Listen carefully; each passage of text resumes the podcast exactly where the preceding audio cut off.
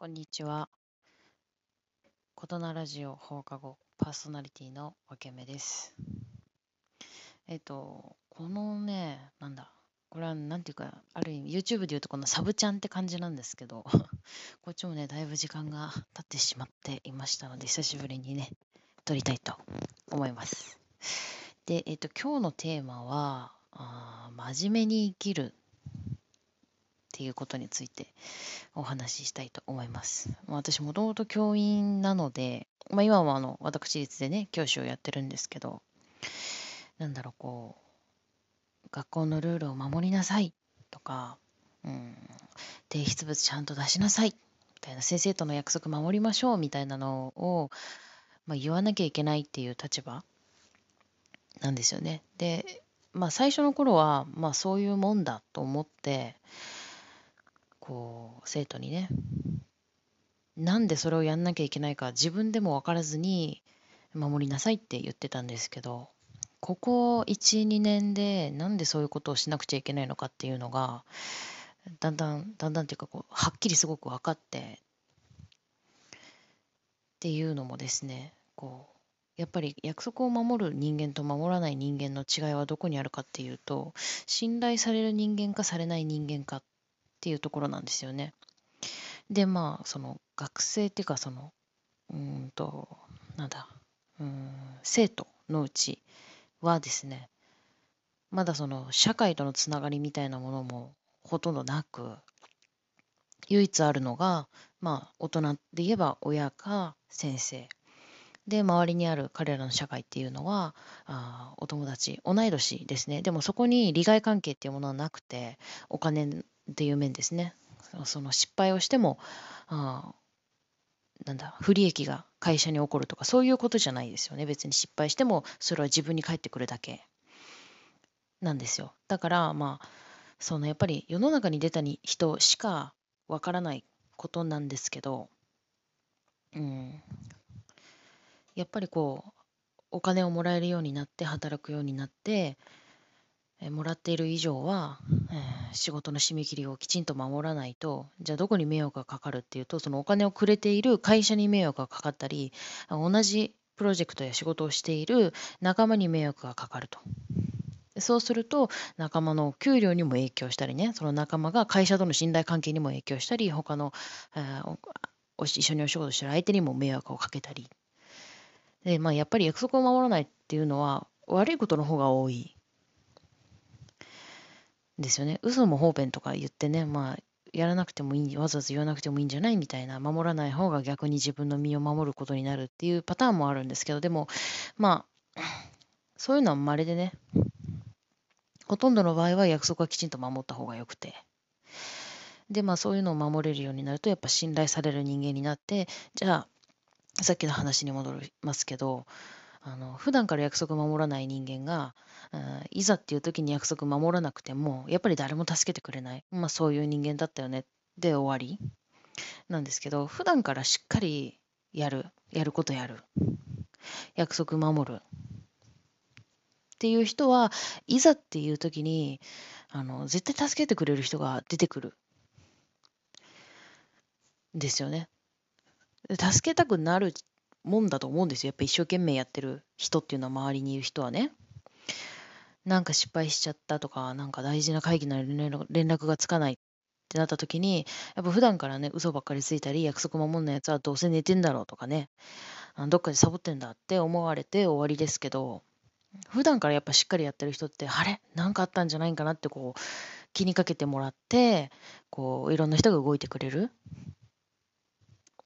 ですよ。やっぱ信頼される人間になるっていうのはそういう面で大事なのかなって思うんですよね。でもまあそのそういうのはやっぱり高校生とか中学生のうちはその実体験というものがないからわからないんだけどだから先生たちがねなんでルール守れ守れ言うんだって思うかもしれないんですけど理由はこういうことです。あのあくまでね学校生活っていうのは勉強がメインですけどそれだけじゃなくて社会に出てから何が大事かっていうのを教えてもらって、えーまあ、疑似体験をしてで世の中に出てからの練習をするための場所なのであの先生の言われたことがその場では納得できなくてもとりあえずやってみるとか習慣化してみるというのはすごく大事なんだけどでもやっぱり中にはあのただ自分の言うことを聞かせたいっていうだけの大人もねいるから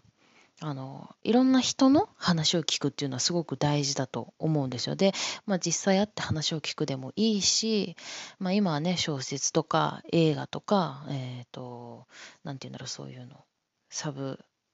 サブスクっていうんですか？略語でしかわかんないですけど。いろんなね人に出会えるんですよね映画とか。うん。まあアニメとかでもいいと思うんですけど、まあ、ちょっとアニメは幻想が入ってるけどねなんで、まあ、そういういろんな人たちに触れてあのあこういう時ってこういうもんだなとかこういう時こういうことするとこれがいけねえんだなとかそういう勉強もなんだやっぱそういう意味では趣味を広めるっていうのはすごく深めたりするっていうのはいいことかなと思います。でまあなんかその信頼を得るって何がそんなに大事なのかっていうことなんですけど 私はねそれもなんかいまいちよく分かってない時期があってだって自分で会社を起こしちゃえばね自分が社長になっちゃえば誰かの言うことを聞いたり頭を下げたりしなくてもいいって思う人いるんじゃないかなって思ったんですよ。だけどまあ世の中ねその会社やお金が全てじゃなくてもちろんそういう人もいるかもしれない一生ね。でもあのまあ私が気づいた点で言うとまあその大事な人を守るためにはやっぱりその人だけ大事にしてりゃいいっていうことではない。やっぱ大事な人を守るっていうのはどういうことかっていうとその人に優しい言葉をかけてあげるとか、うん、その人が疲れてる時に肩揉んであげるとか料理作ってあげるとか面白い話してあげるとかそういうことだけでは守りきれない瞬間っていうのがあって、うん、まあねまたお金の話になっちゃうけどじゃあ例えばその人がうん、もう働けなくなっちゃったっていう時にじゃあどうやって守るかって言ったらそこでは面白い話するだけではもちろんその人はもう生命維持という部分ではね生きていけないよね。食べていかなきゃいけないし。寝る場所も必要だろうしどういう状況で仕事ができないのか分かんないけど病院に行くなら行くためのお金が必要だけどもうその人働けないんだったらじゃあそのお金はどっから持ってくんだっていうところですよね。そういう時にやっぱり守る側がきちんとした収入を持ってた方がいいしじゃあ信頼されない人間に仕事が来るのかって言ったらそうじゃないですよね。で仕事が来なくなったら大事な人を守れるのかって言ったらそれもまた無理な話で